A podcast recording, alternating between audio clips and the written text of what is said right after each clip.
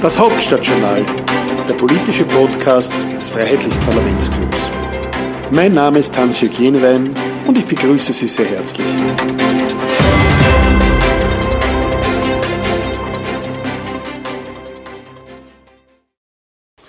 Seit wir alle am Freitagabend diese verstörenden Bilder gesehen haben, ist politisch sehr viel passiert.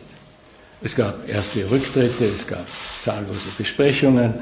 Schlussendlich hat der Herr Bundeskanzler die Entlassung des Innenministers vorgeschlagen und daraufhin sind eine Reihe von Ministern zurückgetreten. Wir alle haben ein Sittenbild gesehen, das Grenzen zutiefst verletzt, ein Bild der Respektlosigkeit, des Vertrauensbruchs, ja der politischen Verwahrlosung. Der Schaden, den diese Bilder anrichten, ist noch gar nicht abzuschätzen. Besonders weil viele jetzt in einer ersten Reaktion sagen, wir sind eh alle gleich, die Politiker, typisch Politik. Hm. Und in diesem Sinne entschuldige ich mich für das Bild, das die Politik bei uns gerade hinterlassen hat. So sind wir nicht. So ist Österreich einfach nicht. Aber das müssen wir alle gemeinsam beweisen. Ja, so sind wir nicht, Herr Bundespräsident van der Bellen. Und meine sehr geehrten Damen und Herren, ich begrüße Sie ganz herzlich zum heutigen Podcast des Freiheitlichen Parlamentsclubs. Können Sie sich noch erinnern an diesen 21. Mai 2019. Da hat der Bundespräsident van der Bellen diese Rede gehalten, die ich Ihnen jetzt gerade vorgespielt habe. Und da hat er gesagt, so sind wir nicht. Und er hat sich entschuldigt für unmoralisches Vorgehen und er hat sich entschuldigt und gesagt, wir müssen gemeinsam dazu beitragen, dass wieder Vertrauen in die Politik des Landes zurückkommt.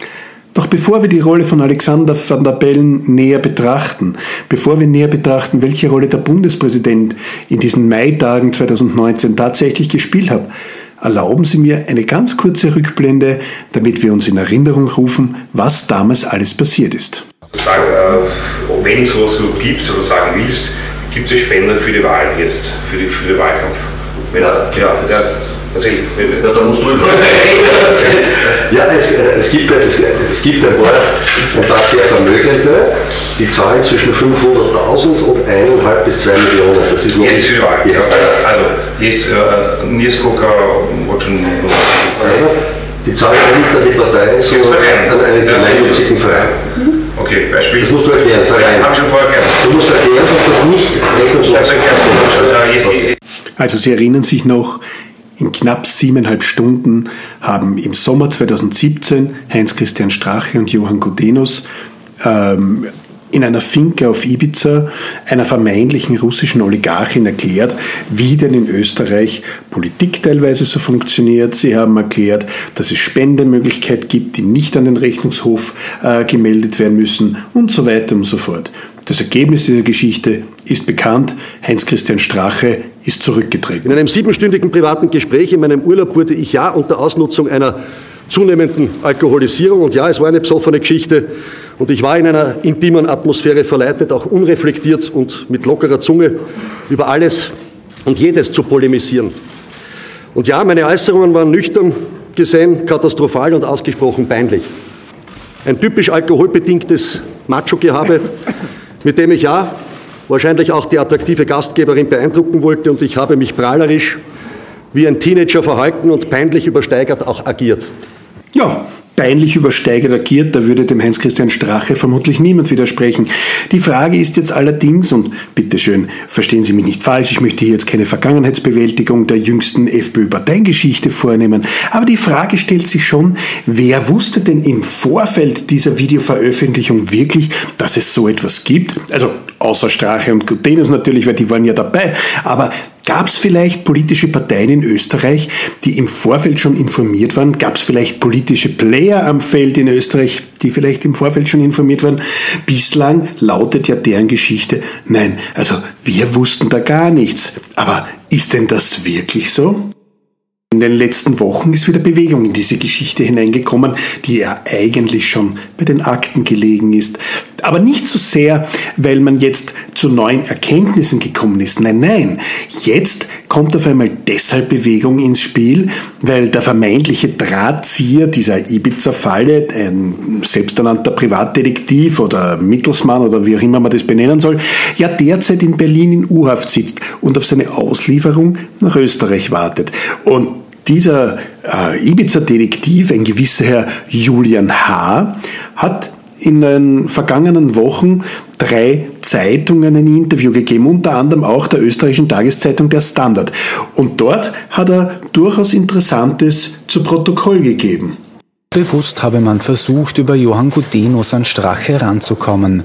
Das Video sei vor allem der Versuch gewesen, weiteres belastendes Material von Straches Bodyguard zu untermauern. Sein Geschäftspartner, der Wiener Anwalt M., wollte die Aufnahmen danach an Parteien vermitteln. Man muss natürlich sagen, ähm, der Ibiza-Drahtzieher sitzt in Haft und bekämpft seine Auslieferung nach Österreich. Und natürlich muss man wissen, dass das jetzt aus der Perspektive eines Beschuldigten ist.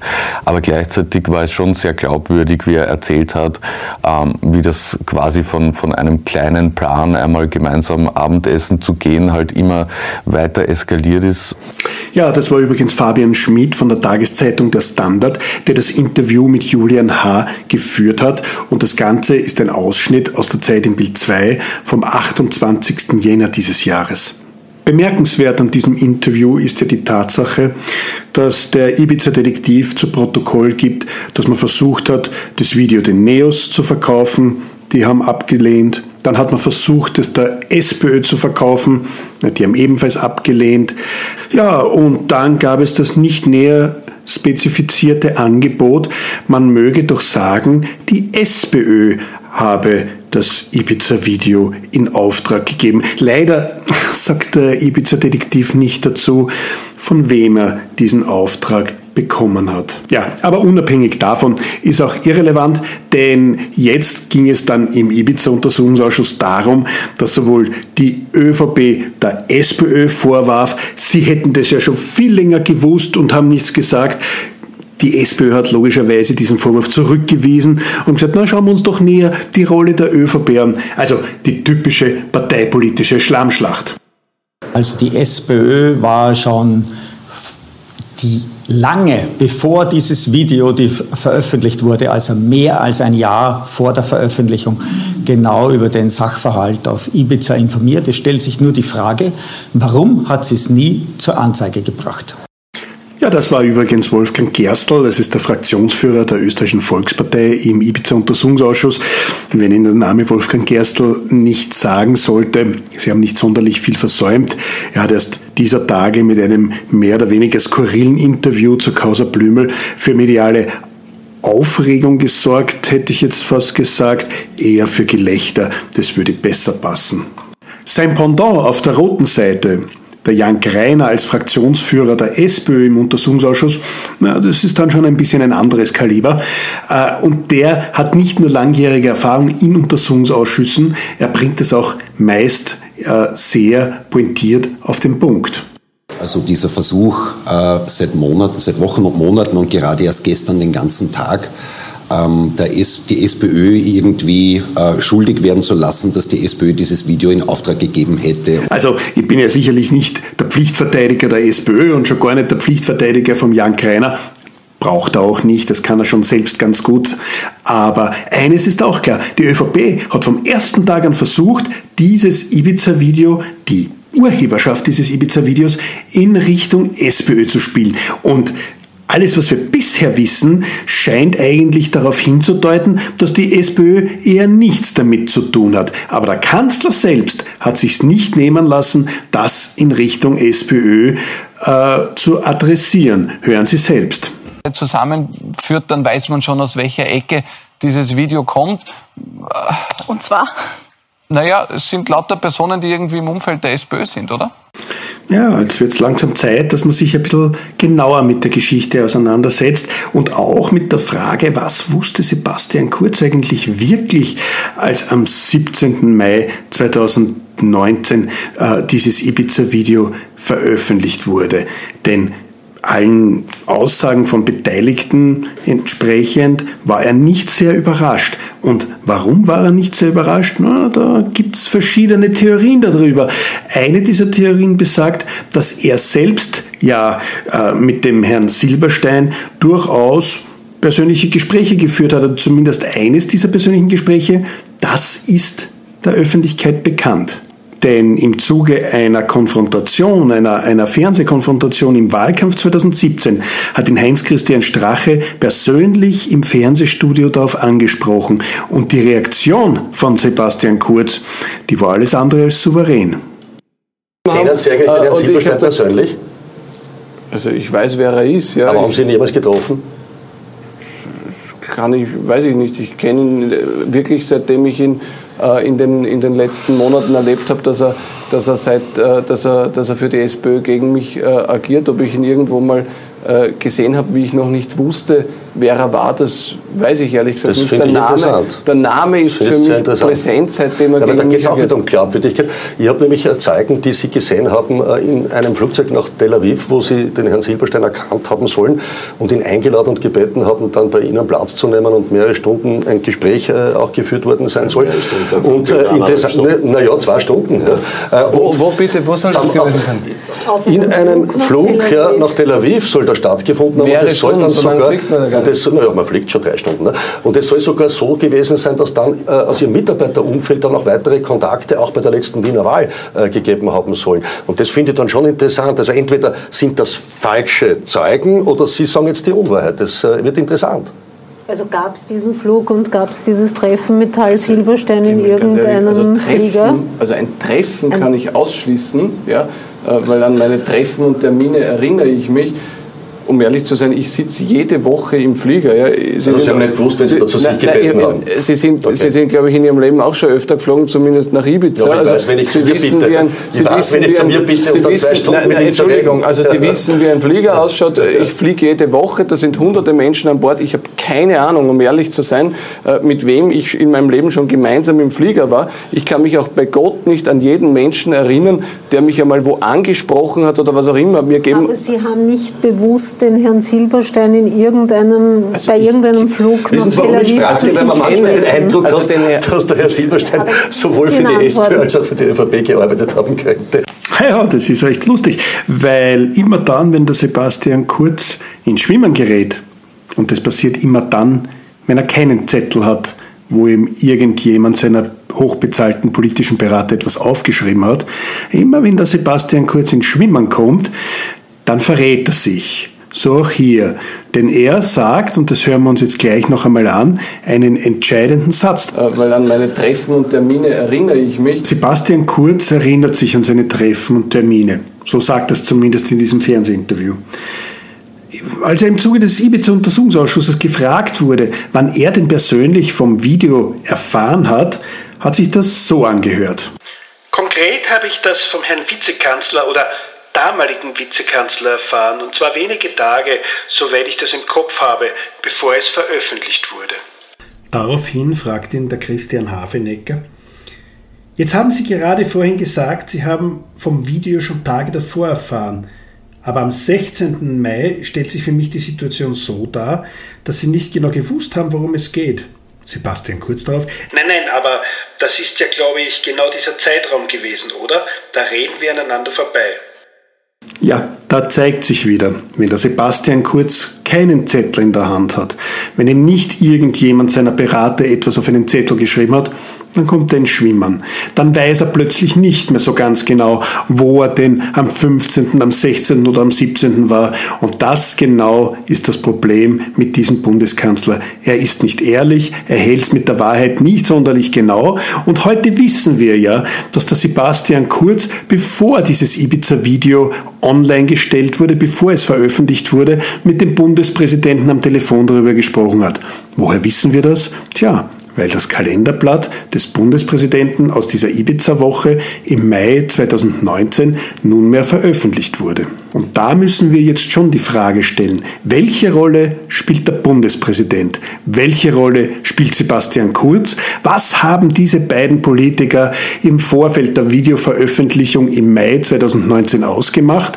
Und gab es vielleicht einen politischen Deal, wonach der Bundespräsident den Sebastian Kurz dazu angehalten hat, die Koalition zu sprengen, Herbert Kickel zu entlassen und dann im Endeffekt die Grünen bei einer möglichen Neuwahl wieder zurück ins Parlament und gleich auf die Regierungsbank zu führen.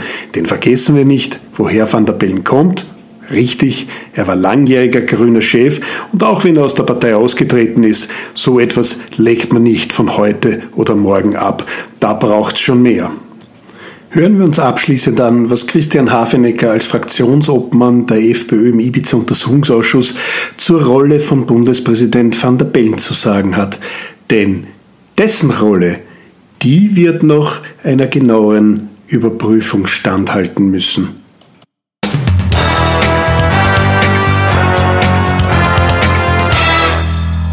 Ich muss wirklich sagen, also diese Enthüllungen, die jetzt bekannt werden, sind skandalös und wenn die österreichische Medienlandschaft immer wieder über irgendwelche Putschversuche in den Vereinigten Staaten äh, berichtet hat, dann ist es zwar vielleicht nicht in der Brutalität offensichtlich passiert, äh, was äh, in Amerika stattgefunden hat, aber nichtsdestotrotz ergibt sich schon langsam für uns ein Bild, dass es sich hier zumindest um einen Staatsstreich gehandelt hat, äh, wo offensichtlich sogar mittlerweile der Bundespräsident eingebunden war, meine sehr geehrten Damen und Herren.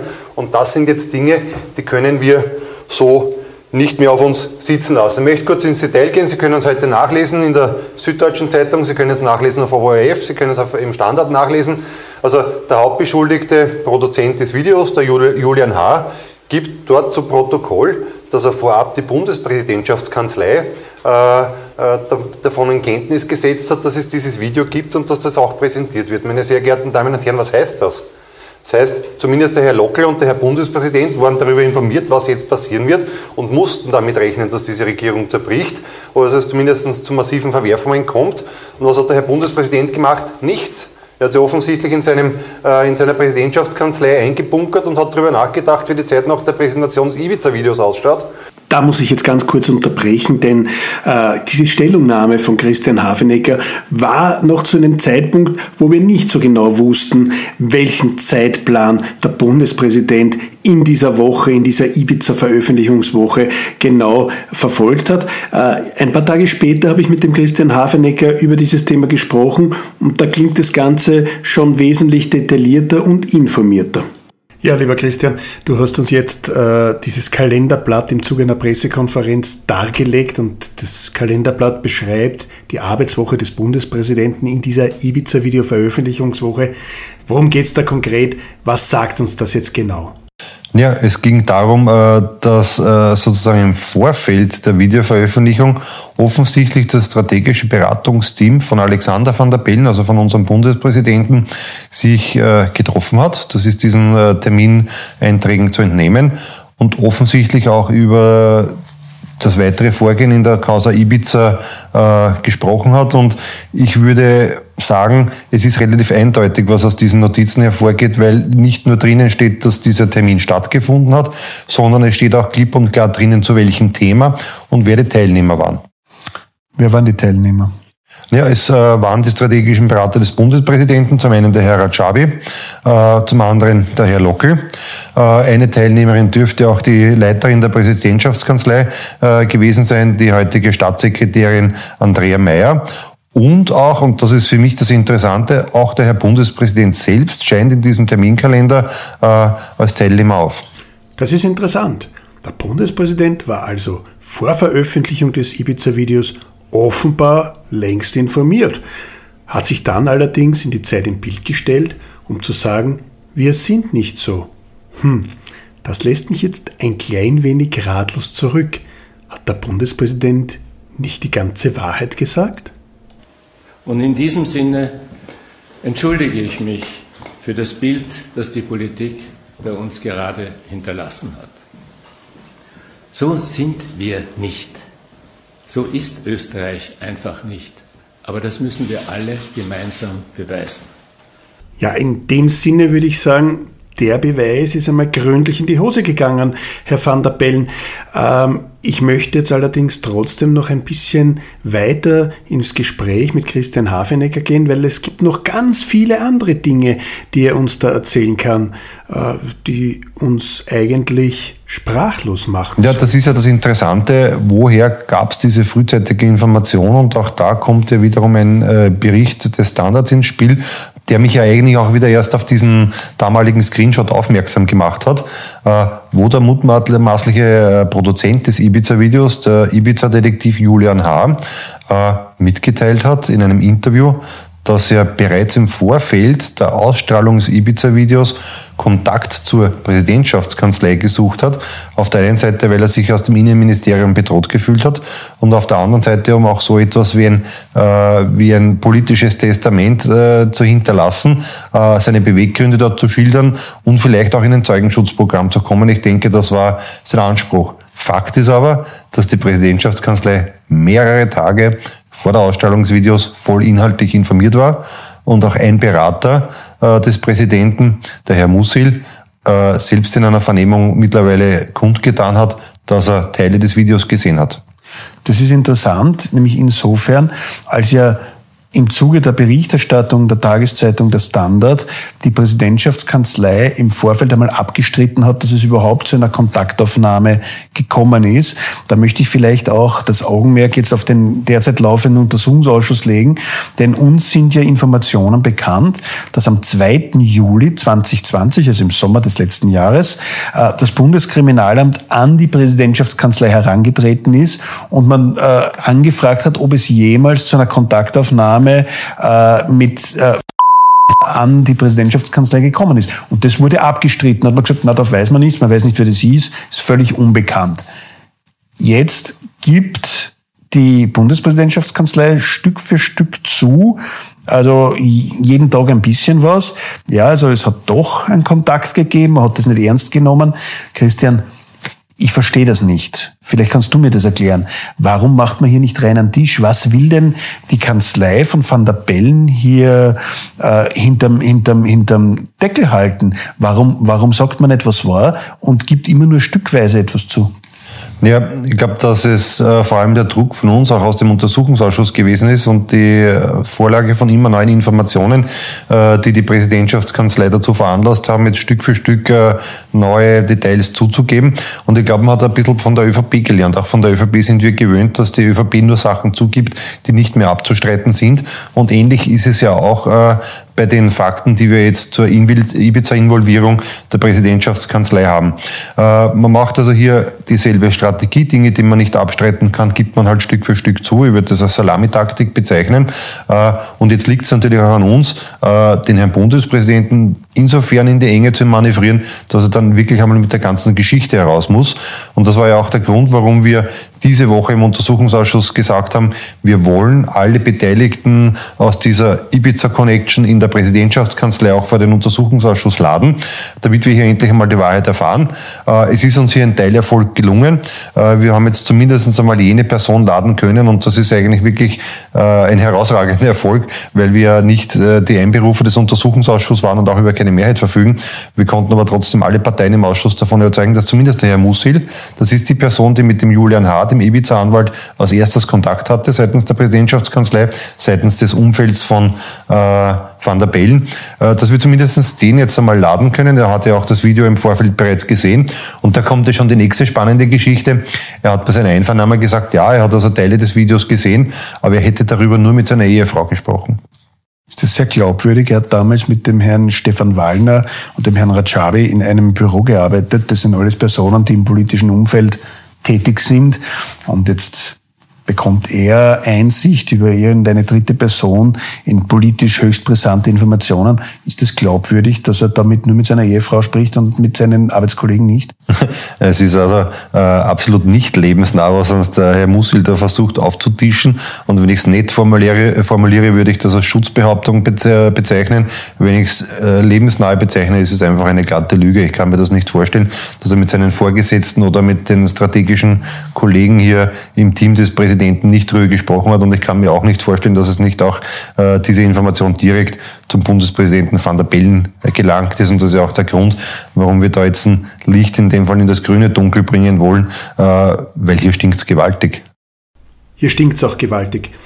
Und vielleicht richtet die Republik, richten die politischen Beobachter jetzt wirklich einmal den Fokus genau darauf, wo dieser wirklich, wirklich widerliche Gestank herkommt. Er kommt auf der einen Seite direkt aus der ÖVP-Zentrale, aber er kommt auch aus der Präsidentschaftskanzlei. Und in dem Sinne möchte ich vielleicht mit einem kurzen Zitat schließen. Nichts ist so fein gesponnen, es kommt alles an die Sonnen. In dem Sinne wünsche ich Ihnen noch einen schönen Tag und danke für Ihre Aufmerksamkeit.